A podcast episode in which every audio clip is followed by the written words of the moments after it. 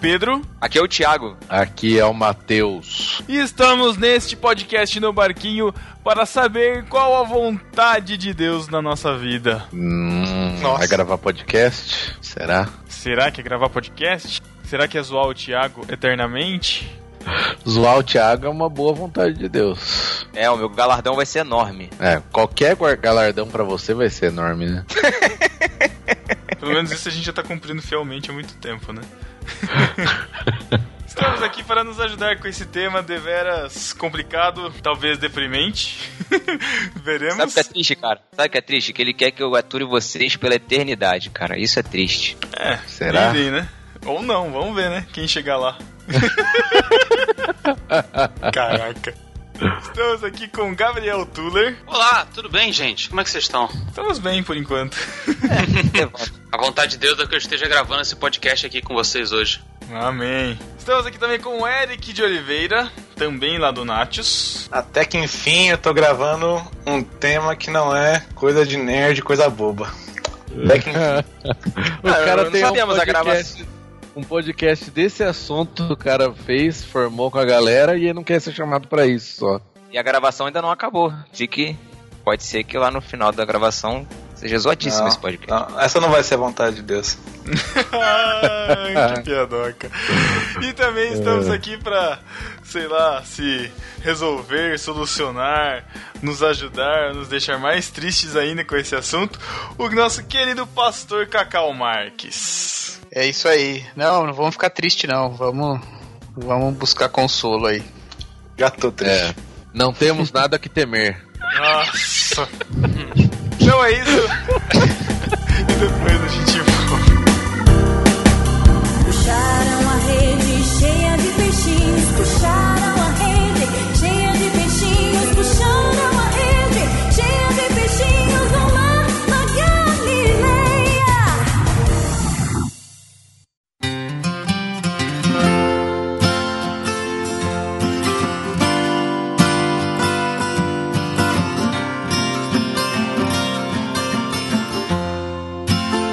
volta e vamos então começar esse tema tão complicado ou tão enigmático, sei lá. Que É, tema? Até agora você não falou. Já falei, cara. A pessoa que baixou esse podcast já tá vendo o título, já tá vendo Não, a capa maravilhosa do nosso, do nosso vitrinista Eric. E se Ouças. for uma pessoa como a Laís da Andréia? o leitor de telas já leu pra ela também. Caramba, meu. Ué, tô considerando todas as pessoas, Pedro. Sim, a ideia é, é falar sobre um tema que o Cacau levantou pra gente no nosso grupo lá do, da tripulação do Telegram. E é algo que todos que estão aqui já discutiram, já pensaram um pouco.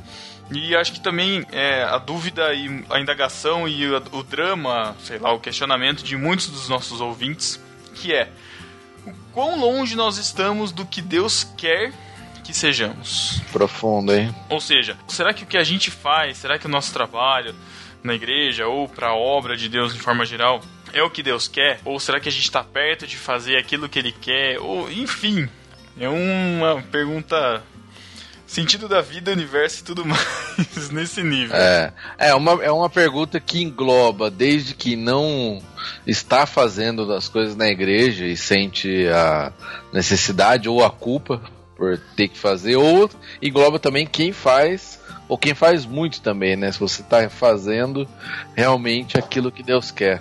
É complicado. É, e a conversa começou por a gente estar falando da agonia de alguns, de, é, por exemplo, estar tão ativos na igreja e agora não estar tão presente lá, fazendo alguma coisa dentro de culto, ou dando aula na IBD, ou tocando no Ministério de Louvor. E, por exemplo, falando por mim, eu me sentia um pouco. Não é vazio a palavra correta, mas eu me sentia meio inútil dentro da, dentro da igreja em que eu comecei a frequentar, porque eu não estava fazendo nada, eu só estava indo lá e sentado no banco, ouvindo a palavra e tudo mais, e depois eu ia para casa sem nenhum envolvimento com a igreja diretamente. A Isso, conversa- é, você saiu das coisas ou você mudou de igreja e ficou assim? Eu mudei de igreja e fiquei assim, porque na Ah, outra e por igreja. quanto tempo? Foi um ano. Fiquei um ano sem fazer nada dentro da igreja. Sendo que na outra igreja que eu tava, eu tava é, dirigindo o louvor dos jovens, ajudando no culto jovem, ajudando em acampamento, ajudando na IBD também. Então, você sair de uma frequência de, de atividade muito grande pra completamente nenhuma é- foi meio que um choque pra mim, porque eu ficava, tipo, todo meu final de semana era praticamente dedicado à igreja. Uhum. Sábado ensaio de manhã, não sei o que, à tarde, é, culto à noite, domingo também, Uhum. tudo mais. E aí eu fiquei, tipo, sábado à tarde, não tinha nada pra fazer. Eu falei, meu Deus, eu não tenho nada pra fazer. E agora? Eu não sei o que, que eu faço com esse tempo Aí todo você esse começou a tempo gra- gravar os vlogs. Isso. É isso aí mesmo. Começou e nunca terminou, né? Porque Nunca terminou. Não continua, né? Mas é muito engraçado mesmo essa, essa vida de crente que de repente não tem mais o que fazer de fim de semana, né, cara? Às vezes de domingo, sei lá, um domingo que você não vai na igreja, você fica. Sei lá, parece que tá faltando alguma coisa, sabe? Mas aí é, é exatamente essa discussão que a gente quer trazer. Até que ponto o envolvimento com a igreja é algo que Deus quer primariamente, ou quer mesmo que nós façamos, ou como que deve ser o nosso envolvimento fora da igreja, como que a gente tem que balancear isso, porque eu me identifico muito com o Tuleco. Eu também, na igreja que eu participava antes, eu fazia parte do Ministério de Louvor, é, fazia parte do grupo de jovens, fazia parte do coral da igreja, e fim de semana era isso. No último ano de faculdade eu trabalhava o dia todo, estudava à noite, de fim de semana tinha todos os trabalhos da igreja, mais o namoro, mais a família, tipo, era uma doideira, cara, era uma loucura lidar com tudo isso. E sei lá, até que ponto isso realmente é da vontade de Deus, ou será que Deus tá se realmente se alegrando, ou será que, tipo, é isso mesmo que Deus quer? Se empanturre de atividades e não tenha tempo de fazer mais nada. Então, eu tenho me perguntado bastante sobre isso por uma razão, né? A gente olhando para a Bíblia, olhando no Novo Testamento, a gente vê Paulo eh, se opondo a, a uma religiosidade que é desse mundo, né? Que é envolve, envolvendo os ritos e as, as regras de homens, né? E é muito interessante que quando ele faz essa crítica desse tipo de religiosidade, ele sempre chama atenção de que isso é você confiar em ritos, em, em ações religiosas, é você confiar na carne, e da carne não vem nada de bom, né? Se você confiar na carne, né? Então, ele nos ensina a pensar nas coisas do alto, a transformar nossa mente, transformar nossas atitudes, a essa transformação que vem de dentro, né? Então, há uma, uma, uma crítica de Paulo constante no Novo Testamento a respeito da circuncisão, daqueles que voltam para a circuncisão, e quando ele faz essa crítica, ele sempre levanta a questão de que esses estão substituindo a verdadeira transformação que Deus quer fazer para manter ritos e, e ações que não resultam em nada e ainda assim eles continuam dando vazão para a carne, né? Continuam fazendo as obras da carne ao invés de dar os frutos do espírito. Essa é uma das críticas presentes no livro de Atos, por exemplo. E às vezes eu acho que a gente faz a mesma coisa, sabe? Nós pegamos a fé e o evangelho que deveriam trazer uma transformação dos nossos pensamentos, do nosso coração, e a gente meramente represa isso para um uso religioso e não para um uso de, de uma vida nova mesmo, ressurreta, né? Em Deus. É isso que eu acho que a gente acaba caindo no problema do ativismo também, né? que é um cristianismo vazio, né? Uma fé que tem aparência de piedade, mas não pode nada, né? Como ele fala aos Colossenses. E aí eu fico perguntando, né? Como a gente se encontra nisso tudo? Quão distantes nós estamos mesmo de transformar nessa, nessa nossa tendência, né? Cacau, e a gente tá vivendo uma geração, cara, que nós estamos inseridos nela, nós somos melhores do que ninguém. A gente tá pensando nisso aqui porque é nossa reflexão mesmo. Eu mesmo me vejo imerso nisso. A gente vive de evento em evento. Se não rolar um, evento, parece que não teve nada. A vida cristã passou a ser os eventos da igreja. Eu me sinto, eu me sinto assim hoje. De ser Que meio. evento você tá falando? Evento, evento tipo, grande ou Desde- evento culto? Cara, desde, desde o menor evento, desde, desde a reunião pequena que, de um projeto que alguém teve uma ideia, até um, sei lá, um- uma festividade, um, um congresso grande. Mas o evento, o que eu tô querendo dizer é que os nossos encontros deixaram de ser meios e passaram a ser fim em si mesmo, entendeu? Pelo menos eu me sinto assim às vezes. Eu sou um cara extremamente ativista. Tô envolvido com muitas coisas na igreja. Eu Ativismo assim? Você vai na rua tal, você é ativista. É. Não, não, Fica protestando lá na frente. Não sente. Não, Deus, Deus me libertou disso. Levanta a camisa, mostra os peitos. Ah, não. Nossa, Para, para, Matheus, galera que do falar com Matheus. Matheus. Corta, corta isso aí, corta isso aí, editor. Corta essa cena da minha mente do Matheus levantando a camisa e mostrando os peitos, cara. Que horrível. amado. Não, não sou eu que sou ativista. Ai, é, tão, é tão bom que a gente já tem até uma vitrine agora, né, velho? Ah, não, não. Senhor, não. Eu Vou fazer greve. Misericórdia. Esse podcast não é explicit, cara. Calma. Chama o sindicato. Vou parar. Não, mas falando sério, falando sério, é. Eu sou envolvido com muitas coisas. É, Eu tenho uma banda, eu toco no Ministério do Louvor, eu dou aula na escola bíblica, eu lidero um, um- um grupo pequeno da igreja, ou tô começando agora o treinamento pra liderar um grupo pequeno. Então, cara, e às vezes. Era um eu me- podcast? Não, lidero não, que eu só trabalho aqui. Muito bem, ainda bem. Às vezes eu só me, eu me sinto, às vezes, sufocado, cara. Eu, eu tô, assim, falando sério mesmo de mim mesmo. Eu, eu me sinto sufocado, porque parece que às vezes você, sabe, produz, produz, produz, produz, e aquilo passa a ser um fim e não um meio pra abençoar as pessoas. Você começa a se sentir na obrigação de fazer. Eu, eu acho que é o meu sentimento é o contrário do Tuller, é fazer demais e se sentir vazio, entendeu? Sinto necessidade de, de parar, cara, de, de sentar e de, de, de falar pra Deus, Senhor, peraí, calma, vamos, vamos, vamos ver qual é o próximo passo agora. Sabe, é meio complicado isso. Eu, eu tô vivendo isso literalmente na minha vida nesse momento. Não, é legal vocês dois levantarem a mesma questão de perspectivas diferentes, porque acho que é justamente aí que a gente começa com o problema, né? É o problema quando essas coisas estão na, na- no nível de nos encher ou não. Porque você não faz está vazio, mas quando você faz achando que vai preencher, também não vai preencher, né? Não que vocês, não que vocês se envolveram para se preencher, nada disso. Mas é, isso é muito comum nas pessoas que muitas vezes não fazem essa reflexão. Elas buscam um sentido mais profundo para sua fé e colocando num ativismo que não toca o caráter, entendeu? Isso não é viver o evangelho, né? Em si. Eu não tô acusando ninguém de não viver o evangelho, mas em si, só isso, não é viver o evangelho. Né?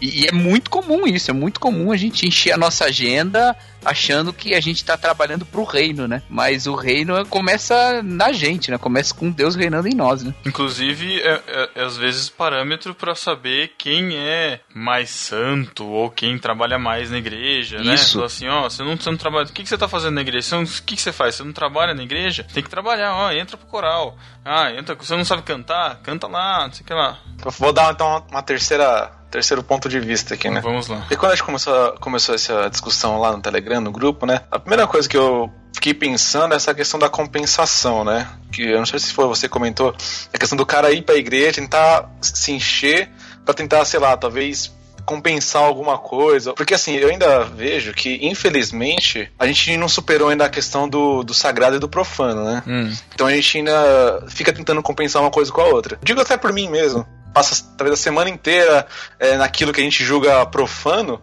Aí chega no final de semana, a gente tenta compensar toda aquela, aquela vida profana. E quando eu digo profano, não tô dizendo errado, né? Tô dizendo secular, não precisa ser uma coisa necessariamente errada. Mas a gente vê, ah, é, passei a semana inteira pra mim, final de semana eu vou dar pra Deus. Porque passei a semana inteira no secular, no profano, e agora no final de semana eu vou me dedicar ao sagrado, porque eu tenho que compensar de alguma forma. Eu tô passando por um problema é, desse tipo, porque as pessoas não sabem, porque eu- quem, vê, quem ouve o Nath nem sabe se eu sou crente ou não, né? Porque eu não falo quase nada lá. Mais provável que acho que não. Mas eu, assim, eu sempre fui um cara que eu, eu frequento uma igreja que eu nunca me identifiquei 100%, às vezes nem 40% com a igreja, mas eu tô lá há quase 15 anos. E eu sempre fui um cara muito ativo, desde pequeno, sempre fui muito ativo lá na igreja. É, já dei aula escola já dei curso de história bíblica lá, da minha, do jeito que eu podia. É, li- já liderei louvor, até hoje né, toco lá, canto lá no louvor, tudo. E sempre tive esse problema de não conseguir, assim, toda vez que eu me empolgava com uma coisa, eu via as pessoas fazendo essa- esse tipo de relação. Não, peraí, dedica mais aqui, porque isso aqui é coisa de Deus. E assim, e tentando meio que talvez desvirtuar, não sei se desvirtuar, mas levando pro lado que eu não gosto de levar as coisas, entendeu? Eu nunca gostei de ter esse tipo de divisão das coisas. Ah, vou fazer uma coisa na igreja porque isso é o sagrado. Não, eu gosto de, de olhar minha vida inteira tudo que eu faço no dia a dia faz parte desse sagrado, porque é a vida que Deus me deu para me levar e tudo faz parte do meu testemunho. A forma como eu, eu lido com minhas relações, tudo tem a ver como eu me relaciono com Deus, tudo tá refletido. Então, eu não posso diferenciar o que, o que é sagrado e o que é profano. Como eu posso dizer que minha relação com a minha família é profana e minha relação na igreja é sagrada? Se Deus me deu a minha família e me deu a igreja também. E às vezes a gente coloca as coisas feitas dentro da igreja como se fosse uma questão simplesmente minha com Deus ali compensando alguma coisa e, não, e tira a questão da comunidade. Eu me dedico às coisas na igreja por causa da comunidade, não para compensar algum erro meu. Porque se eu fosse ter algum problema com Deus, eu resolvia eu e Deus, não precisava ir na igreja resolver. Eu tô ali fazendo o que eu faço por causa da convivência com a comunidade. Esse tipo de coisa, pelo menos da comunidade que eu frequento, tem esse tipo de, de, de problema o tempo todo. De pegar alguma coisa que é feita na igreja e botar num pedestal em detrimento das outras coisas, que também deveriam ter uma importância. E colocar a família lá em terceiro, segundo lugar, e colocar o culto de domingo em primeiro lugar, como se fosse a coisa mais sagrada da nossa vida, né? E é muito claro isso na Bíblia que não, não é assim que Jesus ensinou, né? E ensinava a vivência cristã em todas as esferas da vida. E esse tipo de problema eu sempre tenho, tanto que hoje em dia, quase todas as coisas que eu fazia na igreja eu fui abandonando, porque eu via as coisas ia tomando um, um mau uso, entendeu? E, e eu tenho essa dificuldade até hoje, assim, eu tô num, num processo de cisão na minha igreja, porque esse tipo de coisa me influencia, e eu não queria que influenciasse, eu não quero começar a tratar as coisas que, que eu faço na igreja como se fosse mais importante que as outras coisas, porque eu não tenho nada a compensar, né? Romanos vai dizer que nós temos paz com Deus. E se eu tenho paz com Deus, eu não tô precisando mais compensar nada. Então eu vou pra igreja e faço o que eu quero fazer pelo que eu sou, não, não para compensar alguma coisa. Eu faço por, por gratidão, eu faço porque é isso que eu sei fazer, é isso que eu nasci pra fazer. E esse tipo de coisa falta às vezes. Então a gente coloca as coisas só como moeda de troca. Meu domingo eu dou pra Deus pra compensar o resto da minha semana que eu não dou pra Deus, né?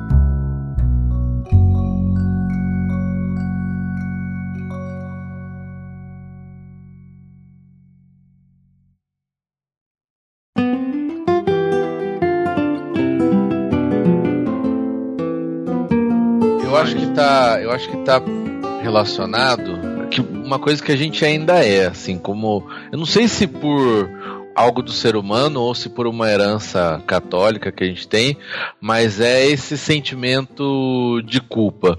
Porque, por exemplo, eu assim, teve um domingo que eu e Elo, a gente não conseguiu ir na igreja à noite, né? E ela tinha que ficar estudando, eu tinha que ficar trabalhando. E aí, assim, dá aquele horário do culto, eu falei pra ela, eu me sinto meio culpado de não ir na igreja, sabe? É Vinha aquele sentimento de culpa e eu falei pra ela, falei, nossa, como esse sentimento é, eu, eu sei que não é certo, porque é uma necessidade, um problema que aconteceu, não é?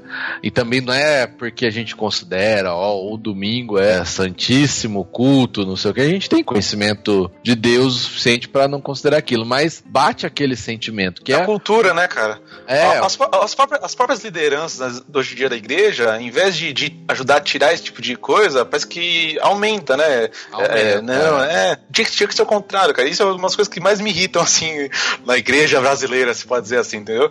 Essa, É. essa, essa ideia de, em vez de conscientizar, você culpar. Mexer com a mente da pessoa e não libertar a mente da pessoa, né? Fico pensando se eu, que já, não querendo me colocar acima de nada, mas que já tive um, um esclarecimento maior, né? Já tenho uma mente mais aberta para entender as coisas. Se eu fico com esse sentimento, eu fico pensando naqueles outros irmãos que ficam sentindo essa culpa mesmo por É, a maioria, não né, poder, cara? A por não fazer. A maioria vai, vai ficar desse jeito mesmo, né? É que é, é muito mais fácil você dar esse tipo de responsabilidade para os membros da igreja do que tentar fazê-los ter essa consciência de que o Eric está falando, de que você vai na igreja para servir como um resultado da sua transformação de mente, da sua gratidão para você ajudar a comunidade e não simplesmente por ativismo. É, esse sentimento que o Eric dá era justamente o sentimento que eu tinha quando eu saí, quando eu estava saindo da igreja, no processo de trocar, né, para outra igreja, de que eu estava fazendo muita coisa, mas aquela sensação de vazio era ainda continuava lá, né? Que é o que o Thiago também tá sentindo e tal.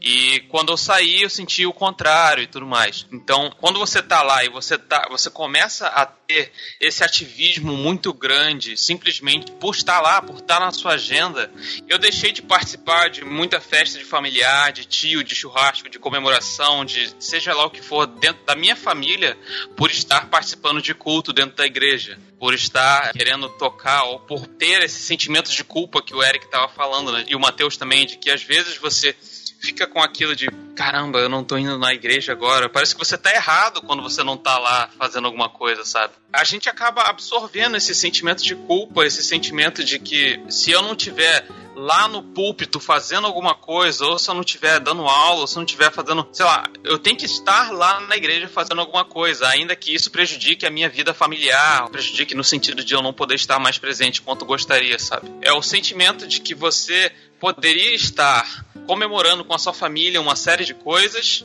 aproveitando, né, o dia, mas você tá lá na igreja. Então você fica é, se sentindo mal porque você tá lá, mas se você tivesse comemorando com, as suas, com os seus familiares, você também estaria se sentindo mal porque você não tá lá na igreja fazendo alguma coisa. É o sentimento paradoxal que ronda a minha mente de vez em quando. Isso acontece comigo também, Tulê, algumas vezes. É, e assim, eu vou falar. Cara, às vezes a gente não produz é, o que produz ah, pensando, ah, eu, eu pelo menos não tenho esse sentimento, tá, o, o Eric, diferente do, do seu, assim. Mas eu sou muito de. é, fulano precisa de mim, eu dei minha palavra de que eu iria. E, e você vai se envolvendo, entendeu? Você vai demonstrando uma certa habilidade para determinada determinada coisa e a pessoa depositando confiança em você e você vai se deixando levar e, e você vai abraçando o mundo com as suas mãos, com os seus Sim. braços e, e daqui a pouco quando você vê você tá embolado fazendo um monte de coisa ao mesmo tempo e ao mesmo tempo não tá fazendo nada direito e ao mesmo tempo também você entende? Eu entendo, então, mas eu, entendo isso, cara. É, o, e assim, grande e não é problema. por egoísmo, não, não é por egoísmo, sei, não é sei, aparecer, não sei. é nada disso. É porque você foi se envolvendo. Só que Então, é- eu vejo, o Cacau falou um negócio lá na- antes aí, né, na conversa que foi muito interessante. Ele usou as cartas de Paulo. Paulo fala o tempo todo sobre isso, sobre o viver na carne e o viver no espírito. E eu às vezes sinto isso muito forte, cara, de que é o meu braço que tá fazendo e não foi Deus, é Deus que tá me movendo pra fazer determinada coisa, entendeu? Já outras coisas eu vejo acontecendo e eu falo assim, poxa, isso aqui não fui eu que fiz, isso aqui é Deus que tá, tá movendo pra que isso aconteça, entendeu? É, acho que o que o Cacau falou, isso esclarece, esclarece muito esse sentimento nosso, entendeu? Acho que é Eu falta, falta, de- É, é falta eu, de falei, eu falei mais no sentido geral. rotina, cara. É, falei mais no sentido geral, né? Do, dos crentes, assim, de uma forma geral. Eu sei que tem, tem pessoas assim que, não, que já não tem essa, essa mente escravizada nesse ponto, né? Mas eu, eu digo porque, assim, isso que é imposto pra gente, pra mim ou pra você, é imposto pra todos os outros irmãos que estão ali na nossa comunidade. Por mais que passe, que atravesse você, vai atingir, sei lá, mais umas 30, 40 pessoas quando não atinge você. Então, assim, e a igreja eu, eu é um vejo. disso, né? A igreja Sim. é especialista em fazer isso, em usar talento, usar o talento das pessoas pra, Aí, e o pra grande, meu, grande, problema. Meu grande problema não é nem tanto, ah, beleza, não- não- isso não vai me atingir, mas o quanto disso é minha responsabilidade continuar alimentando esse tipo de coisa, entende? Porque de uma forma que a gente às vezes se submete a algumas coisas, eu entendo você, eu- às vezes eu falo lá e parece que eu tô sendo coisa, mas eu sei como é que é se submeter a, a determinadas coisas por amor à comunidade, porque se deu sua palavra, porque você está envolvido, claro que isso existe, não, é, tem que ser assim, a comunidade é, é isso mesmo, mas a gente nunca pode esquecer que, assim, nós somos responsáveis por aquilo que nós fazemos, entende? Então, se a gente se submete a algumas coisas que escravizam mente de outras pessoas, e a gente às vezes se submete a isso é, porque a gente está envolvido, então, assim, não que a gente vá também chutar o balde, né? Não tem que ser extremo de nenhum dos lados, ah, não vou fazer mais isso aqui, é porque tá, tá errado e chega disso, né? Às, às vezes não é o caso, mas acho que cabe reflexão às vezes do quanto a gente colabora para que esse sistema vicioso continue e o quanto a gente tem que se submeter para que as pessoas não é, fiquem confusas também, né? Porque às vezes, é, vê um, às vezes é um líder falando uma coisa e vê você que às vezes não é líder, mas tem alguma posição da igreja, sei lá, seja lá que você faça, falando outra coisa, confunde as pessoas, né? Não é todo mundo que consegue discernir, não, esse cara que tá, tá na Bíblia, pô, vamos questionar o outro. Isso tem nossa responsabilidade do que a gente faz diante da comunidade. Porque se a gente alimenta isso, isso nunca vai acabar. Entende? Nunca vai acabar. É, eu acho que a gente tem que ter realmente esse cuidado de não cair nessa pilha da culpa e colocar em cima dos outros, que é uma das coisas assim que na igreja eu mais luto assim é justamente por isso, porque querendo ou não, quando você participa assim de reuniões de liderança, quando você tá coordenando ministério, não sei o que, sempre as pessoas vão ter aquele sentimento de que elas estão fazendo muito e os outros não estão fazendo, não estão se envolvendo. E aí a, te- a nossa tendência natural é a gente começar a culpar o outro que não tá se envolvendo, sabe? O cara que ah, não vai na escola bíblica, o cara que no culto, sei lá, no meio da semana não vai. Já tive que discutir várias vezes com pastores, com os líderes e tal, pra não, não ter esse sentimento de jogar culpa nas pessoas e ah, porque fulano não veio, porque quando marca mutirão, não sei o que, vem vem só dois, três. É, por a gente tinha uns problemas na igreja de quando precisava fazer reforma. Vai lá decidir, só que a igreja não tem muito dinheiro, aí não, vamos fazer um mutirão. Aí mutirão, marca lá o dia, vai dois, três, os mesmos de sempre. Aí os caras se matam e depois, em vez de ficar aquele sentimento, pô, o cara fez algo legal, sabe, pra obra de Deus tal, não, fica com o sentimento, pô, só veio a gente, o outro pessoal não veio, folgado. Aí a igreja vai entrando nisso e vai criando uma raiz de amargura mesmo, dentro da própria liderança. Isso aí se espalha pra igreja, cara, que é um, um grande risco. E pior que isso, às vezes a gente acaba colocando a culpa na, na liderança pela falta de, de coisa que a gente faz, né? Porque se eu sou uma pessoa que, que sei o que eu tô fazendo, e mesmo assim eu acabo colocando as coisas que, sei lá, vou até tirar o, o cacau da reta, por exemplo, que o meu pastor diz, e, e eu sei que isso não deveria ser feito, e eu continuo fazendo e dando essa desculpa, assim, e por causa disso, a minha família, por exemplo, acaba sendo prejudicada, a responsabilidade é minha, entende? Não é do, do meu pastor, que às vezes apenas tá, tá confuso ou tá numa visão equivocada. Se eu sei disso e eu continuo prejudicando a minha família, as pessoas ao meu redor, minhas relações, porque eu não quero é, não, não, não, não fazer algo, não, não assumir a responsabilidade, a culpa é minha, entende? E isso é, é o que mais pesa em mim toda vez que eu tenho algum tipo de problema desse tipo. Porque se eu não faço o que eu tenho que fazer, eu não posso jogar a culpa pra outra pessoa. Se eu sou, sei lá, sou um pai de família, Deus me deu uma família pra ser cuidada. E se eu deixo de cuidar dessa família pra ir fazer outras coisas que são menos importantes, mas eu, eu faço e jogo a culpa em pastor, ou seja lá o que for, a culpa é minha. Por mais que depois o pastor vai responder pra Deus que ele, sei lá, ensinou errado, sei lá, mas a responsabilidade da minha família, da minha, do, do meu namoro, do meu noivado, do meu casamento é minha, entende? E às vezes a gente deixa isso pra lá e fala, não, vou, tô, tô na igreja, não, não, fala comigo, tô fazendo a obra de Deus, né? Queria que eu estivesse aqui almoçando com você, não, tô fazendo a obra de Deus, tô lá no culto, pô. Você vai brigar comigo porque eu tô no culto?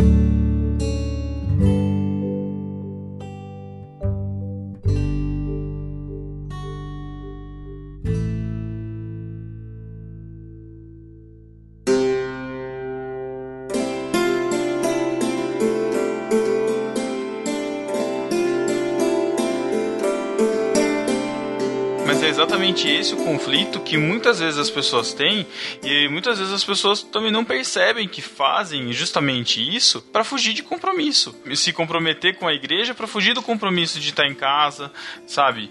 Conheci um, um- um casal de amigos que eles tinham trabalho todo dia na igreja, cara. Todo dia, os dois namoravam, tinha trabalho todo dia. Eu falei, meu, como é que eles arranjam tempo pra fazer outra coisa? Porque não tem, não tem vida. E aí, como é que você convive? Como é que você discute a, a situação do outro? Você vive o tempo todo pra uma instituição e você não, não, não cuida da sua família. Exatamente isso que o Eric falou. Quantos casamentos acabam, né, cara, por causa desse tipo de coisa? Porque o marido ou a mulher fica tanto tempo na igreja que deixa de cuidar da, da relação ali, que é, o, que é a primeira coisa que Deus deu ali. O casamento, cara. Você deixa, de, você deixa de conhecer mesmo a sua família, porque você não passa tempo junto, você não dedica tempo. E o- e no final das contas ainda joga culpa em outra pessoa ainda no final. Exato. Agora, a- aí eu acho que nessa questão a gente não tá exatamente tratando do tema, porque a gente quer saber o que Deus quer da gente, né? Desvirtuei tudo, né? Não, não, você não desvirtuou não, porque eu acho que é muito importante isso, Eric. Mas a gente tem que falar da, da nossa perspectiva, né, do que a gente tá vivendo. A gente vive em um sistema, e aí eu acho que engloba quase todas as denominações, assim, mas a gente vive num esquema de que pra gente se sentir útil na obra de Deus, a gente tem que trabalhar na igreja. Entendeu? E é muito isso que vocês falaram de culpa. E eu sempre lembro de um trecho de uma palavra do, do Ed René que ele fala isso. As pessoas são presas a- algumas vezes por motivos errados na igreja ou por pregadores, enfim, por contextos religiosos. E, e os, e os três motivos que ele usa são esses: é culpa, medo e ganância. Então, mais uma vez, a gente está preso pelo que não deve ser, que é a culpa. A questão de tipo, nossa, o que você falou, de você ficar a semana inteira vivendo a sua vida e aí no fim de semana você dedica para Deus. Até uma culpa mesmo, às vezes, da pessoa não, não ter entendido exatamente o, o plano da salvação, de você não, não, não se sentir justificado, não se sentir perdoado e ter que fazer para compensar o pecado. E, e muitas vezes a gente vive, né? Ou, ou então você fala, ah, eu faço porque não tem ninguém para fazer, faço porque, ah, coitado do pastor, ah, porque, ah, coitado da igreja, vai ficar sem, sem, sem tocar. Eu, eu tenho passado por isso, eu comentei com vocês em particular, mas eu tenho passado por isso de tá, entre aspas, perdendo instrumentistas no grupo. E, cara, eu me lembrei de uma de uma uma música do Matt Redman, eu não sei se a história é verdadeira, mas que é uma música que chama Essência da Adoração, que tinham dois grupos de louvor na igreja, os dois estavam discutindo para ver quem ia tocar primeiro e quem ia tocar depois, eu não lembro exatamente a situação. Eu sei que o pastor foi lá e aboliu o ministério de louvor na igreja. Ó, Então, vocês estão brigando, não vai ter mais ministério de louvor, beleza? E aí, o que aconteceu? A igreja em si, nos momentos de louvor, No começo foi estranho, mas eles começaram a louvar. Começaram a cantar, começaram a, a louvar sem os instrumentos. Ou seja, os instrumentos ali são necessários? É, exatamente. O, o necessário é você estar com o coração é, disposto a louvar. O instrumento ali é, um é uma colaboração. Então, eu, como ministro de louvor na minha igreja, eu, o- minha maior preocupação, hoje, graças a Deus, eu consigo já pensar nisso, mas não é mais se eu vou ter três bateristas, é, dois violões, um contrabaixo, um violino. A minha preocupação é conseguir fazer a igreja louvar, sabe? E seja do modo que for. Mas é difícil, porque a gente cresce preso nesse sistema. Eu lembro de uma vez que eu deixei de ir na escola dominical pra ficar estudando, e a culpa que minha mãe colocou em cima de mim fez com que eu não conseguisse estudar, cara, no ter nas duas horas que eu tinha pra estudar. De culpa, de remorso que eu fiquei por não ter ido, mesmo sabendo que se eu fosse, não ia estar com a minha mente ali. É que também acho que as pessoas ela- elas esquecem que antes de tudo, cara, a igreja ela é uma obra de Deus, né, cara? Então assim, ela não, não depende do- dos nossos recursos por nós, entende? Que nem tem uma igreja nossa que ela, ela fica numa cidade que a, todos os, os membros daquela igreja trabalhavam numa fábrica. Então a igreja era grande e todos os membros trabalhavam nessa fábrica. Essa fábrica faliu. E agora a igreja tem quatro dizimistas. E acabou. E, e eles estavam, tipo, o pessoal tava pensando, ah, pô, como é que eles vão fazer, né? O que a gente precisa fazer? E eu falei, cara, o pessoal tá, tá tão preocupado, mas é a, a nossa fé, né, cara? Deus toca esse negócio pra frente sozinho, entende? Pela sua força, pelo seu braço, a gente só é, são, somos ferramentas. Então, se Deus quer tocar uma obra inteira, assim, um, um centavo, ele toca. E se ele quiser colocar dinheiro, ele faz as pessoas, ele gera o recurso. Então, a, a nossa culpa vem porque a gente quer levar as coisas no nosso braço né? Esquece que as coisas estão no braço de Deus. Não sou eu que levo o louvor pra frente, é Deus através da gente. Então não preciso ficar quebrando a cabeça e, e- e com esse sentimento de culpa. Pô, se eu não fizer, ninguém vai fazer. Caramba, meu. A gente não tá falando de uma empresa, a gente tá falando da igreja, cara. A igreja de Deus, que Deus sustentou, tá sustentando há mais de dois mil anos. Só pra lembrar, Eric, que igreja não se resume ao culto, né? É, claro. Então a gente às vezes tem esse sentimento de culpa porque a gente quer levar na nossa. Então, ah, pô, se eu não fizer, ninguém vai fazer, pô, se eu não. Não, cara. A igreja é de Deus.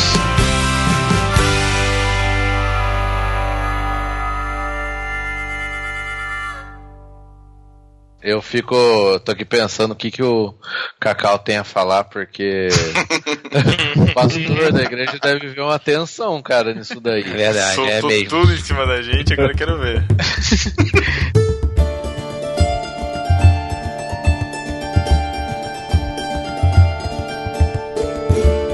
Mas nesse. Essa questão da culpa foi uma coisa que eu percebi bastante quando. No início do meu ministério, né? De certa forma, ainda tô no início do meu ministério, né? Mas mais no início ainda, eu percebi bastante como isso é forte, né? E como isso é contrário ao evangelho que a gente deve pregar, né? Porque a gente prega o evangelho da graça, não da culpa, né? É justamente o inverso, né? E aí, o Pedro levantou bem eh, essa. Esse esquema que o Ed René eh, se referiu, né? Uhum. de falar das coisas que prendem as pessoas à igreja e prendem aos sacrifícios de- das pessoas, né? Se eu não me engano, nesse contexto ele tá falando da questão do dinheiro, das contribuições eh, financeiras, não era, Pedro? Eu não lembro exatamente. Eu lembro que era, era- é o trecho de uma pregação. É, a teologia da prosperidade funciona assim, ela prende a Isso, pessoa pela isso, culpa, pela ganância, pelo medo. Então você dá ou porque você tem culpa, ou porque você tem quer mais, então você é ganancioso, ou você tem medo de não dar e de alguma coisa errada. Mas isso funciona como um esquema básico pra tudo. E o mais interessante é que em um capítulo da Bíblia, num único capítulo da Bíblia, parece que João resolve esse problema inteirinho, dizendo que tudo isso é é, resolvido pelo amor, né? E que na verdade a maneira como a gente deveria se envolver na igreja é motivado pelo amor e não por mais Sim, nada, né? Então em 1 João no capítulo 4, Pedro vai. Oh, Pedro. O Pedro que falou. Episódio Carta de, Carta de Pedro a Jo- João. é, 1 João, capítulo 4, é, João vai, vai falar sobre o amor, né? E ele vai falar três coisas aí que vão bater em, em cada uma. Ele vai falar várias coisas, né? Mas três vão bater em cada um desses três pontos aí que o Ed colocou. Ele vai falar primeiro que Deus nos amou dando Jesus Cristo para morrer por nós e que nós devemos amar os nossos irmãos como Deus nos amou, ou seja, o amor é dar, então não pode ser ganancioso, né? Não é ganância, é como Paulo também fala lá em 1 Coríntios 13. Depois ele diz que assim, se a gente vive aperfeiçoado no amor, dessa forma o amor está aperfeiçoado em nós, para que no dia do juízo tenhamos confiança. Porque neste mundo somos como ele. Então, se o amor de Deus é aperfeiçoado em nós, diante do juízo, a gente não tem culpa, a gente tem confiança. E no versículo seguinte ele fala do medo. No amor não há medo, ao contrário, o perfeito amor expulsa o medo, porque o medo supõe castigo. Então, o nosso envolvimento com a obra de Deus é por amor. E aí são os mandamentos, né? É o amor a Deus acima de todas as coisas e ao próximo como a nós mesmos, né? Uma vez que nós só fomos chamados porque ele nos amou primeiro, né? A gente já começa a ver o que Deus realmente quer de nós. Até respondendo a pergunta aí do podcast, eu, eu pelo menos entendo assim, né? Porque o que Deus quer de mim? Ele quer o que ele quer da gente é o serviço. Ele quer servos, ele quer pessoas que sirvam. Né, tanto a, a Deus quanto aos outros. Esse é o serviço. Acho o, o nosso grande problema, às vezes, nem é tipo o que Deus quer da gente, né? Mas por que, que Deus quer isso de mim? Ele quer o serviço, mas por que, que ele quer que eu sirva? Por, por que, que eu tenho que fazer isso? Porque eu Mas, vou conseguir Eric- alguma coisa? Ou, ou- porque. Ou, ou na, na liberdade do amor que o Cacau acabou de, falar, né? Ô, Eric, o, o meu, o meu serviço é pro meu irmão, não é pra Deus. Sim, então, é, é isso, mas assim, o, o que eu quero dizer é, talvez o, o nosso problema é, é talvez a, a motivação do serviço, e não talvez porque trabalhar onde a gente tá trabalhando, né? De- por diversas coisas, né? Que, nem- que nem o Sim, Thiago falou, tá cheio de E- e- trabalho. As pessoas trabalham, É, isso cara. talvez não é um problema. A questão é o que motiva esse trabalho e o que esse trabalho produz na pessoa que tá trabalhando, né? Às vezes a pessoa trabalha na, questão- na, na entrega do, do- do- da culpa, né? Aham, Esse fim de semana, o, um pastor visitante foi lá e, e pregou exatamente sobre isso, cara. Contou o testemunho de um presbítero, de uma igreja que, tipo, cresceu na igreja, aprendeu tudo, fazia tudo certinho, família, tudo belezinha. E aí, numa pregação que eles que o pastor falou, se alguém queria receber o Espírito Santo, o cara foi lá, levantou a mão e, deu, e contou esse testemunho falando que, meu, eu fazia tudo isso há 30 anos como dever. Eu senti um peso de fazer isso, porque eu era. Eu eu fazia isso como se fosse um trabalho. Como se fosse algo que eu tinha que fazer. Não que eu era é, disposto a fazer por amor. Mas porque era um compromisso, era um dever. Eu tenho que fazer isso porque eu tenho. Porque é tipo, é minha função. Eu sou presbítero e minha função é essa. E eu tenho que fazer. E aí você carrega um peso nas costas. E eu já me senti muito assim, sabe? De carregar um peso de tipo, tenho que fazer porque eu acho que é isso que eu tenho que fazer. Eu não faço porque eu amo fazer isso. Eu não faço porque eu amo a Deus e porque isso que eu vou fazer vai ajudar meu irmão, vai eh, falar da palavra para outros, sei lá, sabe? No sentido de fazer por amor. Eu faço porque, tipo, ah, vamos, vamos lá, o que, que tem na igreja pra fazer? Ah, então deixa eu escolher aqui uma vaga para eu me candidatar e cumprir algum compromisso.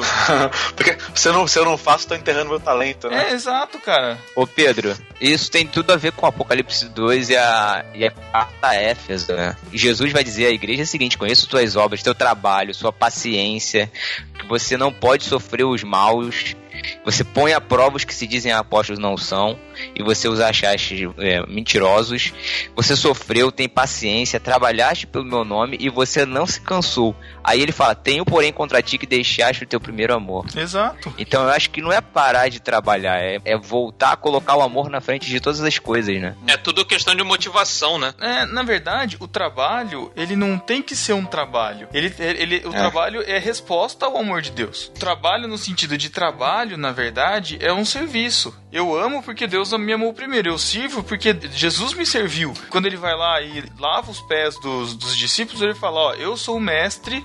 Você sabe que eu sou mestre? Eu sou. E eu tô lavando seus pés, então vocês têm que lavar os, os, os pés dos seus irmãos também. Eu vejo assim, o trabalho tem que ser resposta do nosso amor a Deus. Eu sempre me pego pensando nisso porque é muito difícil de sempre direcionar isso quando, quando a gente tá fazendo as coisas. Sabe? Eu tenho dificuldade de desvencilhar o que eu faço, porque o que eu faço eu não faço exatamente bem. Às vezes eu faço porque não tem outra pessoa para fazer, mas eu também faço pensando que, meu, é o mínimo que eu posso fazer. Eu fico no data show, cara. Sabe, o que, que o data show vai converter alguém? Mas sei lá, a pessoa de ter lido o texto ali pode acontecer alguma coisa e sei lá, cara. Sabe, é uma forma de auxiliar. A música, qualquer outra, outra situação, mas de que forma que eu tô fazendo isso? É o mínimo que eu posso fazer pelo que ele fez por mim, sabe? Pela vida que ele deu por mim, é o mínimo que eu posso fazer. Agora, será que a gente realmente está fazendo isso porque é o mínimo que a gente pode fazer? Será que a gente está servindo na igreja por, também porque a gente não quer realmente fazer o que Deus quer pra gente? Que também tem a ver com evangelizar, tem a ver com testemunho de vida, que como o Eric falou, a nossa vida não se resume ao sagrado do domingo, né? A nossa vida é, é, é, é- é completa, é a semana toda.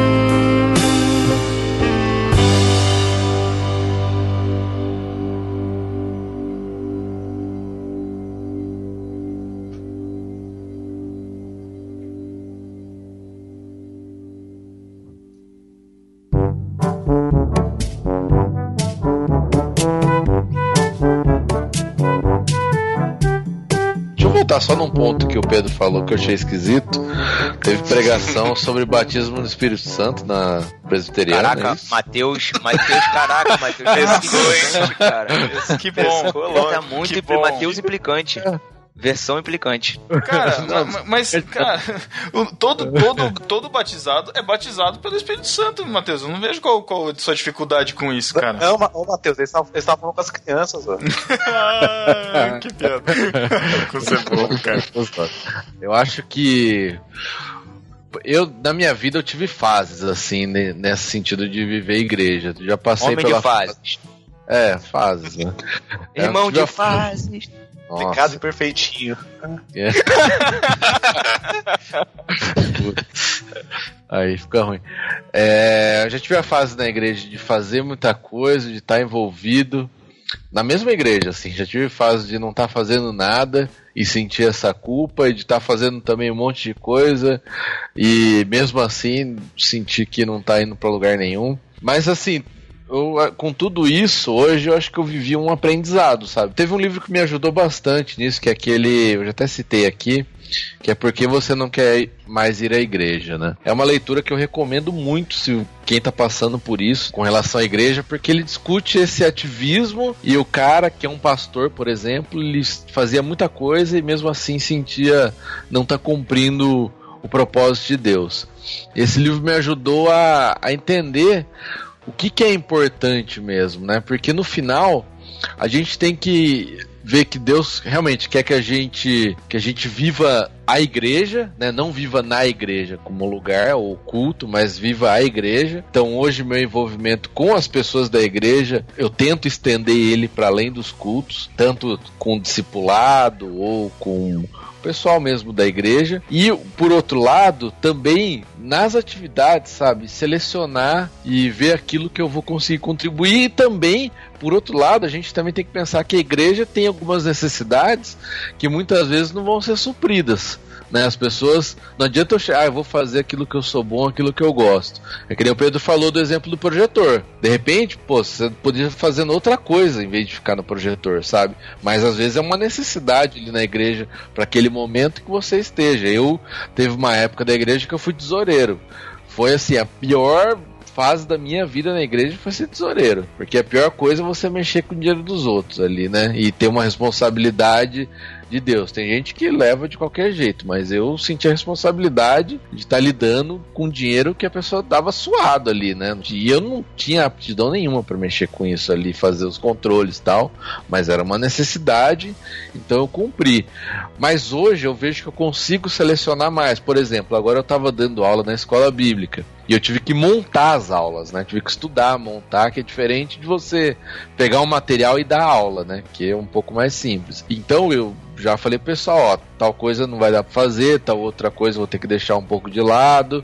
Os jovens, você deixar um pouquinho de lado pra desenvolver aquela outra coisa que eu tava fazendo, que eu acredito que ia ter e teve realmente um resultado que eu acredito que agradou a Deus. Mas por um outro lado ainda, que aí eu deixo também uma discussão nossa aqui, é que mesmo assim, eu sentindo que eu estava cumprindo realmente a vontade de Deus fazendo aquilo, eu estava sobrecarregado com aquela tarefa e com algumas outras coisas também. Eu estava até comentando nessa discussão nossa no Telegram que tinha semana assim que eu só tinha tempo de ler a Bíblia com relação que eu ia dar aula. Sabe, eu dar aula, porque às vezes eu dava aula no domingo, e às vezes eu pregava na quinta e às vezes pregava no sábado para os jovens. Então a minha leitura bíblica da semana era só com relação ao que eu estava fazendo. Aí eu me senti assim, que eu não estava realmente agradando a Deus 100% fazendo daquela forma. Então eu comecei a, nas semanas que eu tinha muita coisa, ó, isso aqui não vai dar para fazer, preciso trocar com alguém esse dia de pregação, porque esse dia eu vou ter que dar aula para desafogar um pouco, porque senão eu sei que esse sentimento que a gente está comentando aqui ia tomar conta, sabe, de estar tá fazendo muita coisa e não ver o resultado. Então passa um pouco de você ter que falar não também para algumas coisas na igreja, mesmo que às vezes se, sejam importantes, mesmo que você goste. Não sei, vocês também devem viver algo parecido com isso, né, nas atividades. Engraçado, Matheus, na sua fala, é, você terminou falando que você, você, senão você acaba fazendo tudo e não vê o resultado. É, e, e isso é uma outra coisa também que pega muito pra gente, né? A gente quer fazer as coisas muito pelo resultado, ou pelo número, ou pela quantidade de convertidos, quantas pessoas que vieram ao culto. E, eu acho que isso, isso é um, um problema muito grande na, na igreja, cara. Não sei, não sei o que, que vocês pensam disso. Eu acho Eu que não foi a sua intenção falar isso. Não, é, não, foi Eu é, só- o só resultado peguei- assim. É o resultado que eu falo, pra mim, quando eu tô falando resultado, é de fazer uma coisa bem feita. Porque às vezes a gente faz muita coisa e faz tudo meia boca, sabe? Só pra Hum. tapar buraco. Então quando eu consigo focar, consigo entregar algo bem feito que eu acredito que seja digno do Senhor e que os irmãos vão poder é, chegar mais próximo de Deus com aquilo, não é? Ser edificado, resultado. né? É, mas existe essa tentação, sabe? De você fazer É. e, e medir o resultado a Exato, na- quantas pessoas. Na verdade, na verdade, na igreja hoje existe, existe muito isso de, de que é, algo só foi produtivo se, se promoveu conversões ou pessoas vindo à frente depois de um apelo numa mensagem Eu e não a mensagem em si ser fiel à, à palavra. Né? Eu não não a além, eu- fidelidade Thiago. que, a, que, a- que o que foi pregado, ou que foi feito, ou a vida que a gente vive, a, a, é, a palavra que a gente prega, né? A gente coloca é, a métrica do nosso sucesso pela quantidade de pessoas que está lá, por exemplo. Pô, como é que foi o culto hoje? Ah, o culto foi uma benção, tava cheio. É, Sabe? é- É, A, a gente coloca a, a nossa métrica de sucesso e de que a, a gente está fazendo as, as coisas corretamente pelo número de pessoas que estão lá, sabe? Ou pelo número de pessoas que nos elogiam. Ou é, é, é- é muito por isso, sabe? A gente busca no outro, a gente busca é, nas outras pessoas, nos outros irmãos, aquela força, aquele embasamento de que você está fazendo Aprovação. algo. Isso, aprovação. A gente busca a aprovação dos outros pra é, a gente ter na nossa consciência de que a gente tá no caminho correto, fazendo o que Deus quer que a gente faça. Ô, ô Putuler, eu, eu normalmente, cara, é- é, lidando bem com o que você e o Thiago acabou de, acabaram de falar, né? Esse é o tipo de texto que normalmente eu costumo problematizar de uma forma que eu até comentei lá no grupo, né? Porque assim, cara, essa questão do utilitarismo, de querer saber de número, me parece tão assim oposto da, do que da forma como Deus lida com as coisas, né? Parece tão contrário à graça, sabe? Como, como Deus ensina as pessoas, né? Eu, um dos meus textos favoritos da Bíblia é, é Romanos 12. É um dos meus textos favoritos. Se não for o favorito de todos. E principalmente os dois primeiros versículos, que ele fala da questão da renovação do entendimento, né? Mas sejam transformados pela renovação do entendimento. E toda vez que eu caio nesse tipo de dilema, de eu ver que eu tô falando, fazendo tratando uma coisa que deveria ser de uma forma, de outra forma, eu fico pensando, e assim eu posso totalmente errado, aí o pastor Cacau vai poder me, me corrigir. Mas se isso tem a ver com isso, do nosso entendimento que às vezes não foi renovado pra ver as coisas da forma como Deus quer que a gente veja as coisas. E a gente às vezes acaba vendo as coisas da ótica do que o mundo ensina, né? O mundo vê as pessoas como números, a gente acaba vendo as pessoas como números também, porque nosso entendimento ainda não foi renovado, talvez por culpa do, do pecado que ainda habita na gente e que influencia o nosso ponto de vista. Eu, eu costumo lidar dessa forma com várias coisas. Toda vez que eu vejo que eu tô lidando de uma coisa que não deveria ser dessa forma, eu fico pensando, pô, meu entendimento ele precisa ser renovado para que eu veja as coisas que são de Deus da forma como Deus vê, como Ele quer que eu veja, e não da forma como o mundo vê, pensando em resultado, pensando em número, pensando em sucesso, é baseado na graça, na, na, na- na- no agir do Espírito Santo, na transformação individual das pessoas, não no, no coletivo como uma massa, né? É, eu não sei se eu tô, tô- tô viajando loucamente aqui. É, eu é acho que, é, é que você tá falando num sentido que não é mensurável, né? Aí entra. É que é difícil pra igreja. É, eu, eu digo perceber. trabalhos, entende? Toda vez que eu, que, eu, que eu começo um trabalho dentro da igreja, quando a gente começa um trabalho dentro da igreja, e a gente, a gente já começa pensando no, no sucesso dele desse ponto de vista, é porque o nosso entendimento, pra mim, é o que eu penso, o nosso entendimento ainda não foi transformado da forma que deveria, da forma como Deus quer que a gente comece alguma coisa, a gente não tá preocupado com isso, né? Não, a gente não tá preocupado se a minha música é super bonita, então se vai tocar milhões de pessoas, e vai estaria mais preocupado talvez com o conteúdo, do que ela passa, é, da forma como Deus age através da minha música, ou do que eu faço dentro da igreja, não no número de Então. pessoas que. né, eu não sei se eu tô. Na verdade, a gente tá Eu- querendo dar uma mãozinha pra Deus, né? Dizer assim, Deus, É. você não sabe fazer as coisas direito, deixa que eu te ajudo aqui, deixa eu, deixa eu tocar a emoção das pessoas. Em vez da gente abrir mão e falar, Deus, frente." me ensina, me ensina a ver da forma que eu tenho que ver essa obra aqui, porque a obra é sua e não minha, a gente fica tentando ver com, nosso, com nossos óculos. E, e eu concordo com, com você, Eric, porque é o que você tá falando. A nossa métrica é igreja cheia, é pessoas vindo, pessoas participando, mas é muito difícil de ver, assim, pessoas com a vida sendo transformada, pessoas aprendendo, se arrependendo, é, mudando atitudes. Esses dias eu escutei falando assim, ai, graças a Deus, tem um monte de gente pro- problemática saiu da igreja. Eu falei, meu, eu acho que não é por aí. Eu me, me identifico com isso pensando que tem pessoas que eu não gostaria que fossem, cara, porque são problemáticas, entendeu? Mas eu sei que Deus tem que. Eu, eu tenho que pedir perdão a Deus, assim, e pedir que Deus me ajude a, a- a lidar com eles, porque é, é o meu caráter também sendo tratado em relação a isso, trabalhar o amor que eu tenho que sentir por, por eles, mas também de, de não ser incomodado pela pessoa irrita, irritante ou pelo cara que tá, que tá dando problema, mas eu justamente ser fator de transformação pra vida dele. E isso é muito mais difícil, cara. Muito mais difícil, muito mais chato e é muito mais dispendioso, é muito mais ativo, é muito mais. é, E não é mensurável. sacrificial. Mas a questão não é mensurável, mas a questão é que, Tiago, é muito mais fácil eu achar que o que Deus quer de mim é tocar lá na, lá na frente do que achar que o que Deus quer de mim é que eu vá lá conversar com esse irmão problemático que ninguém gosta e tentar ser agente de amor. De, de demonstrar amor de Deus com ele para que o caráter dele seja transformado. Isso Porque é muito mais. lá é na muito- frente aparece, quem conversa com o irmãozinho Não, problemático não, da igreja não aparece. Não é questão de aparecer. Não é a questão de aparecer, Thiago. Não é questão de aparecer. A questão é de, meu, é muito mais fácil. E o que eu tô exatamente o que eu tô falando, cara. Quem tá lá na frente tocando, aparece. Então é, é um- é uma, uma atividade que, que é olhada com outros olhos. As pessoas Não, desejam isso. Tudo bem, então vamos dar um exemplo. Seja uma pessoa que seja recepcionista na igreja, seja uma pessoa que distribui Bíblia, seja uma pessoa que é do grupo de oração da igreja que ninguém vê, que fica lá no salão social orando. Cara, é mais fácil você orar lá no salão social quietinho, sem ninguém, do que você chegar pro irmão e querer tratar ele. Entendeu? Independente do que você faz ser chamativo ou não. E às vezes é isso que Deus quer da gente, mas a gente se abnega fazendo coisas que são mais agradáveis pra gente e a gente quer acreditar que aquilo tá agradando a Deus, entendeu? Acho que nessa hora é o velho jargão de o que Jesus faria serviria bem, né? Se a gente pensasse mais dessa forma, pô, um monte de oportunidades aqui aparecem de mim é, durante o convívio na comunidade. Mas o, que Jesus estivesse aqui no meu lugar faria? Ele estaria aqui talvez fazendo, o que o Thiago falou, Eu tocando acho- aqui na frente, Eu ou acho que essa pergunta é mais profunda. é- não é o que Jesus faria, é o que Jesus fez. Em seus É, passos, sim, o que faria Jesus? Não, em seus passos. é, é o que Je- a gente deveria trocar o que Jesus faria pelo que Jesus fez, cara. É, É que, assim, o pessoal, vezes, o pessoal às vezes renega esse tipo de coisa, parece ser só um jargão, né? né? É, que que Jesus, que ficar pensando o que, que Jesus faria. Mas, cara, isso, isso funciona, velho. Porque assim. Faz você pensar de outra coisa, de outra forma.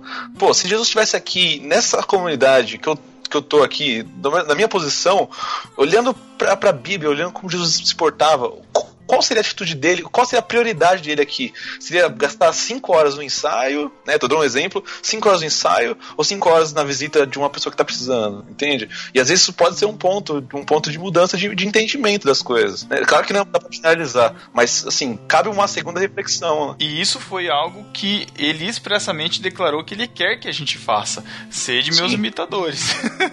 Ou seja, se- o que Deus quer que a gente faça? A gente quer que imite a Cristo, cara. É, Isso a gente sabe. É, a gente tem que ser imitador de Cristo. Agora é difícil, né? Eu, eu toco lá na igreja faz uns 10 anos, sabe? Lidero louvor lá na igreja. Mas às vezes eu tô lá tocando e falo, cara, o pessoal ali orando junto e eu aqui tocando, cara. Eu devia estar lá orando com eles, entende? Não aqui tocando. Isso é uma coisa pessoal, né? Tô generalizando, claro. Às vezes pensar co- como Jesus nos ensina a agir faz com que a gente toque, às vezes, a ótica e comece a dar importância das coisas que naquele momento deveriam ser mais importantes, entende? Não no geral, mas às vezes se preocupar com o irmão, parar de fazer, de tocar, largar o instrumento ali e falar com alguém, naquele momento é o mais importante. E é o que Jesus faria se estivesse ali. Porque é o que ele fez, né? Como o Thiago falou. Às vezes largava de, estar com a sua família pra estar ali no meio dos discípulos ensinando e curando.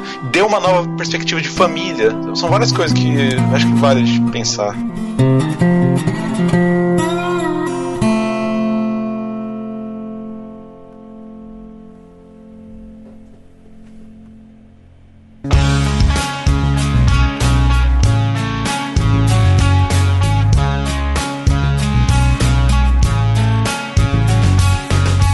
Texto que o Eric levantou aí, ele é central para essa nossa discussão, que é de Romanos 12. Porque ele fala a respeito do culto racional, né? É, Rogo-vos, pois, irmãos, pela graça de Deus, que apresentei os vossos corpos como sacrifício vivo, santo e agradável a Deus, e esse é o vosso culto racional. E aí no segundo versículo que ele diz, né?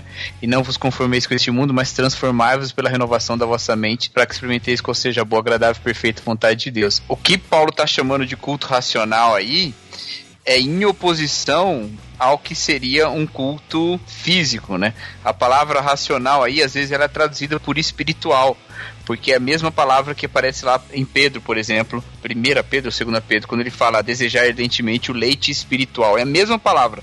Espiritual não tem esse racional na outra, mas em grego é mesmo. Ele está opondo ao culto ou a maneira de se entregar a Deus a partir das regras, a partir da, da lei, né, como uma autojustificação.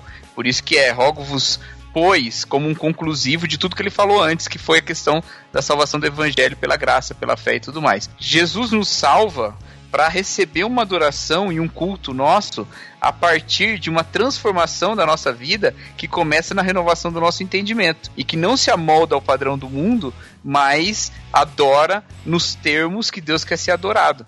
E por isso que a partir desse versículo 2, Paulo começa a dar lições práticas, sabe? Ele vai falar, por exemplo, o amor seja sem fingimento, ele vai falar para nós é, amarmos os nossos inimigos, para a gente não nos vingar a nós mesmos, mas dar lugar à ira, a ira de Deus, né? Que Deus julga, porque é ele que tem que fazer isso.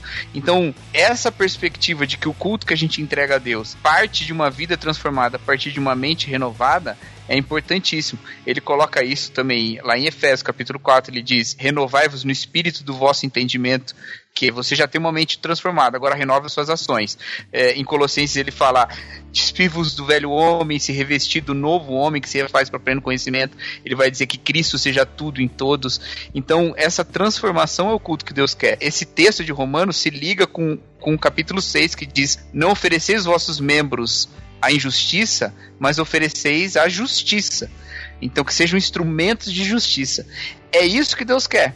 É essa transformação. É isso que me deixa às vezes em conflito, porque o cerimonialismo do nosso cristianismo, ele é uma, uma mera desencargo de consciência. A gente vai, canta e toca e ora, e a gente transforma o domingo como o dia do Senhor e a igreja como a casa de Deus, e a gente vai lá e faz todas essas coisas e parece que a gente tá ok com Deus. Como quem se circuncidava, mas isso não tinha nenhum poder contra a, a sensualidade, continuava fazendo as obras da carne, sabe? Então, a gente não faz o culto que Deus quer, que é a nossa transformação, e a gente continua ritualizando a fé que Deus nos deu em Jesus Cristo. E aí a gente acha que a gente está servindo a Deus, a gente acha que é isso que Deus quer que a gente faz. A gente sacrifica as nossas relações familiares, como foi dito aí, achando que era esse sacrifício que Deus está querendo. A gente sacrifica o nosso bom convívio na igreja, porque não é só a família de sangue que a gente sacrifica. A gente sacrifica a família da fé também, porque a gente coloca É. os eventos e, as, e os ministérios acima das pessoas, sabe?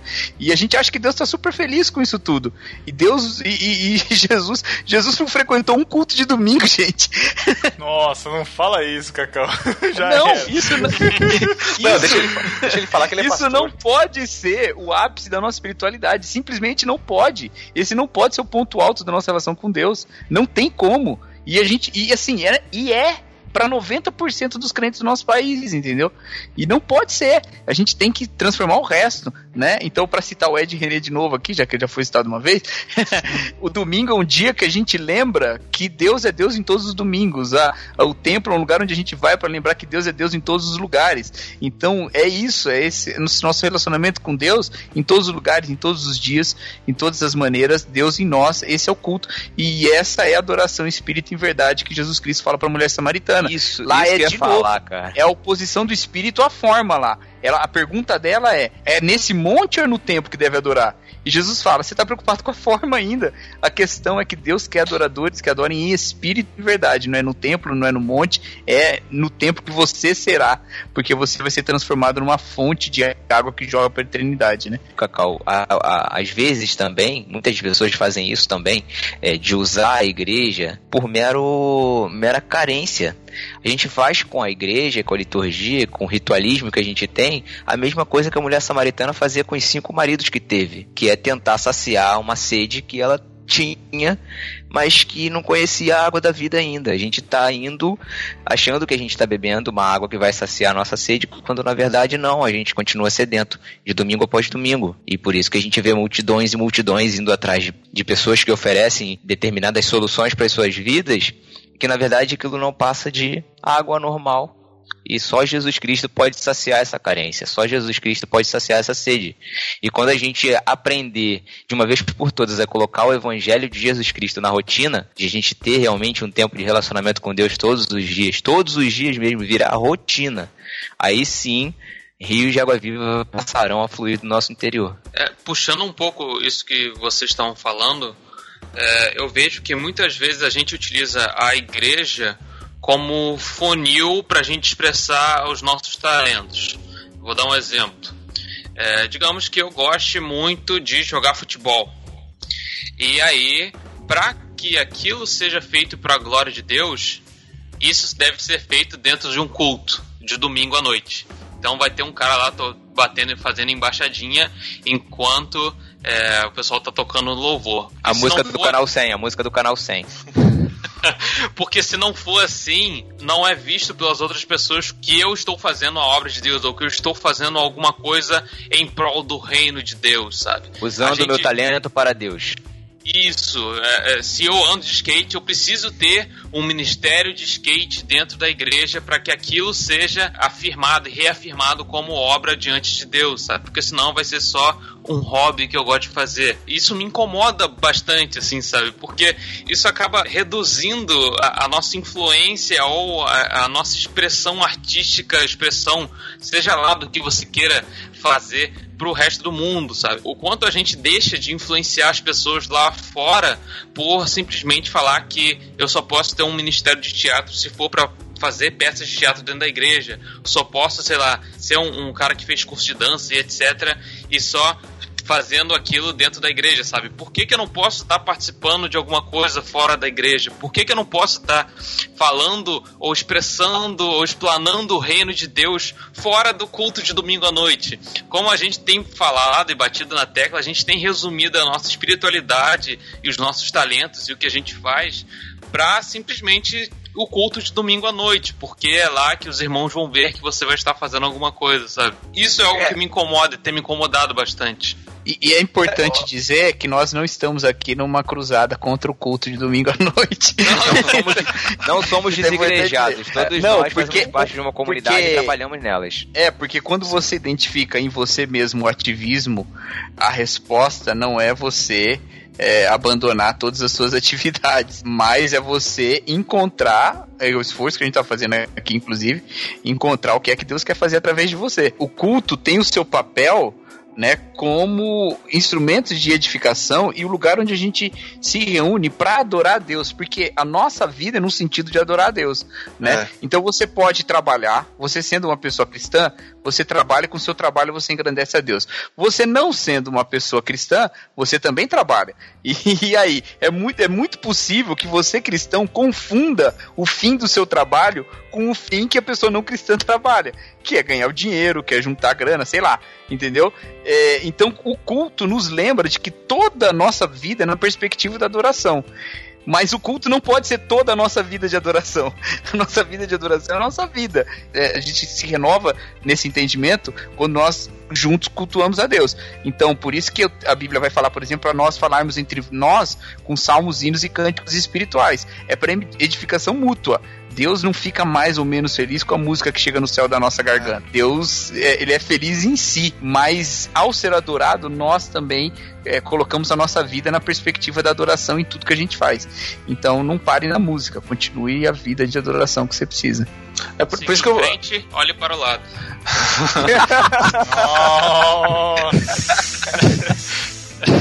Trabalhar Não é segunda-feira de manhã é é tão sagrado quanto louvar a Deus no domingo à noite na igreja. É, porque é feito, é feito a partir da nossa vida. E a nossa vida, o nosso fôlego foi dado por Deus. Se vem de Deus, é, é o sagrado. A gente nasceu morto, cara. A nossa vida veio por- pela vida de Jesus. A É, vida que a gente vive é a vida dele. Na verdade, nós morremos com ele e ressuscitamos com ele. Falei Ó, que com Agora que eu carimbo do voltei, ficou com mudo. carimbo do pastor, hein? Com Thiago carimbo tava pastor, torcendo é pra ter uma aí. frase dele de encerrando o bloco. Ai, Ô, então- Thiago, Nada é ver, isso cara, que ele deixei de queria, a ser ativista. conclusão dele. Deixei Não, de ser ativista. eu ia, eu ia perguntar pra vocês, que eu perdi essa última parte aqui, se o Tá Thiago falando já falou. esponja, É né? isso que eu. É isso que eu tava falando desde o começo. Não, ainda não.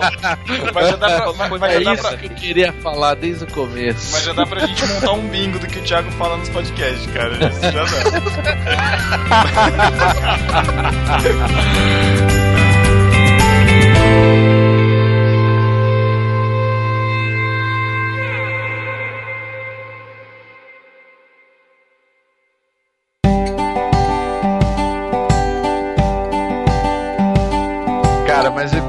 todo esse discurso, com tudo isso que a gente falou aqui hoje, é importante essa vida integral, como a gente tem falado, de viver a segunda-feira, a terça, assim como a gente vive o domingo, o culto, cumprindo e fazendo a vontade de Deus em tudo aquilo que a gente faz quando a gente está ali no, no templo, né? Vamos dizer templo, ali, igreja. Mas também isso não é desculpa pro cara que hoje também é um problema dos desigrejados, né? O cara que diz eu não preciso, eu não preciso estar na igreja, eu não preciso é, ir no culto, eu não preciso estar com os irmãos porque ah, eu tô vivendo a minha vida para Deus, que é eu vejo isso lá na nossa comunidade mesmo, e de pessoas que nessa acabam se afastando e se afastando de Deus, sabe? E é, e é triste ver isso.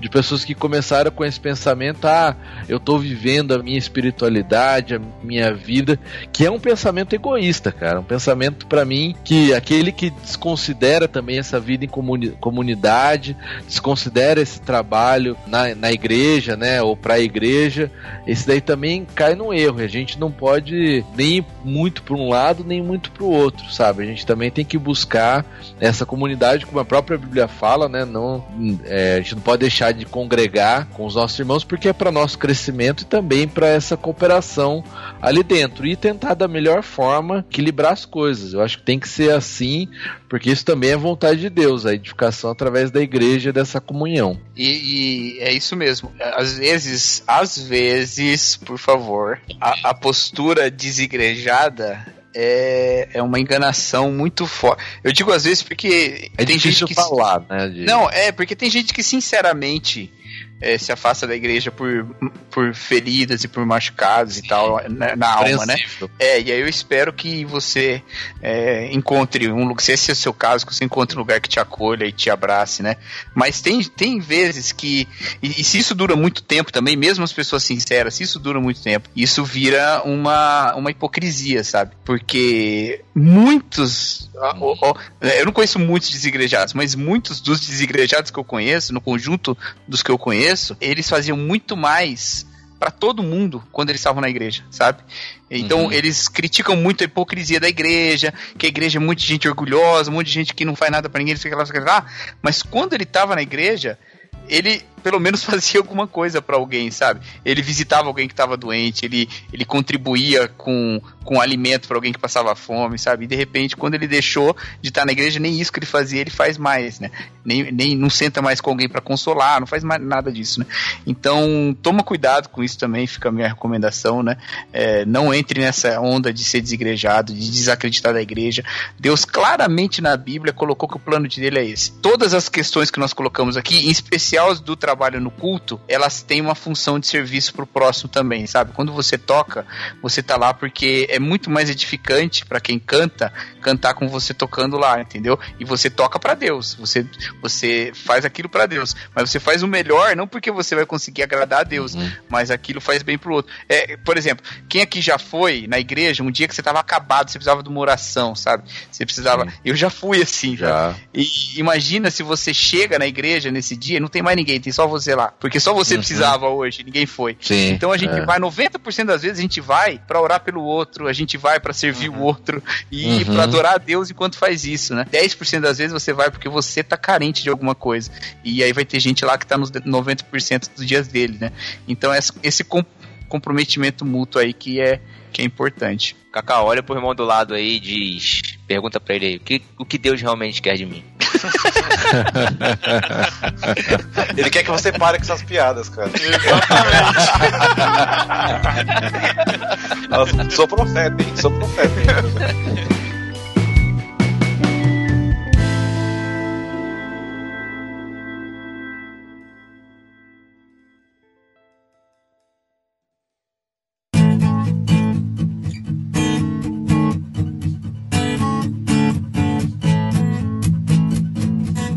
isso. Deixem seus comentários aqui embaixo, seus testemunhos, contribuam com a discussão que ficou gigante e ainda teria muita coisa pra falar. E é isso. Cacau, brigadão pela participação e pelo, pelo sugestão do tema. Valeu, manos. Obrigado por acolher também essa sugestão. E todo mundo da tripulação queria gravar esse episódio. Porque todo mundo tem algo a dizer sobre isso, sabe? Menos a Jaque. A Jaque não quer. Ela não quer mais gravar no barquinho. podcast só pra ela falar. Eu É. tenho certeza que muita gente, se muita gente queria falar sobre isso, é porque muita gente também queria ouvir e, e vocês podem também contribuir. Manda aí no comentário então e vamos conversar aí. Isso. É, Tuller, brigadão também pela participação, cara. Valeu pela contribuição. Isso, gente. Muito obrigado pelo convite. Vocês me encontram aí nas redes sociais. E é isso aí. Valeu, Eric, também pela contribuição, cara. Brigadão. Valeu, caras. Obrigado aí pelo por deixar eu ficar falando um monte. Eu precisava desabafar mesmo. Falei um monte. Obrigado. Vou te falar aí, o projeto. Todo o mundo pro- tá mais aliviado aqui, hein? Eu o tô, eu tava precisando falar. Eric- projeto Reverendo Eric tá de vento em popa mesmo, cara. Ah, cara. É, é que, é que na, reparou? Você reparou que teve uma hora que ele até impostou a voz assim? Foi, foi. Em cara, nome que- saber diferenciar. ó. Ó, pergunta pro Tuller. Tem o Tuller, que é o Tuller das redes sociais, é a pessoa pública, né? Tem a pessoa privada. Você tem que saber diferenciar uma coisa da outra. Ai, meu Deus do céu, tá E o personagem tem o Eric de verdade, né? É outro cara. E, e qual é o Eric que Deus quer? Olha que bonito. Olha aí. Olha aí. Depende Mas do que tiver. Tá bom, chega. Até 15 dias. Falou. Valeu, galera. Tchau. Falou, pessoal. Valeu, tchau. Falou, galera. Tchau.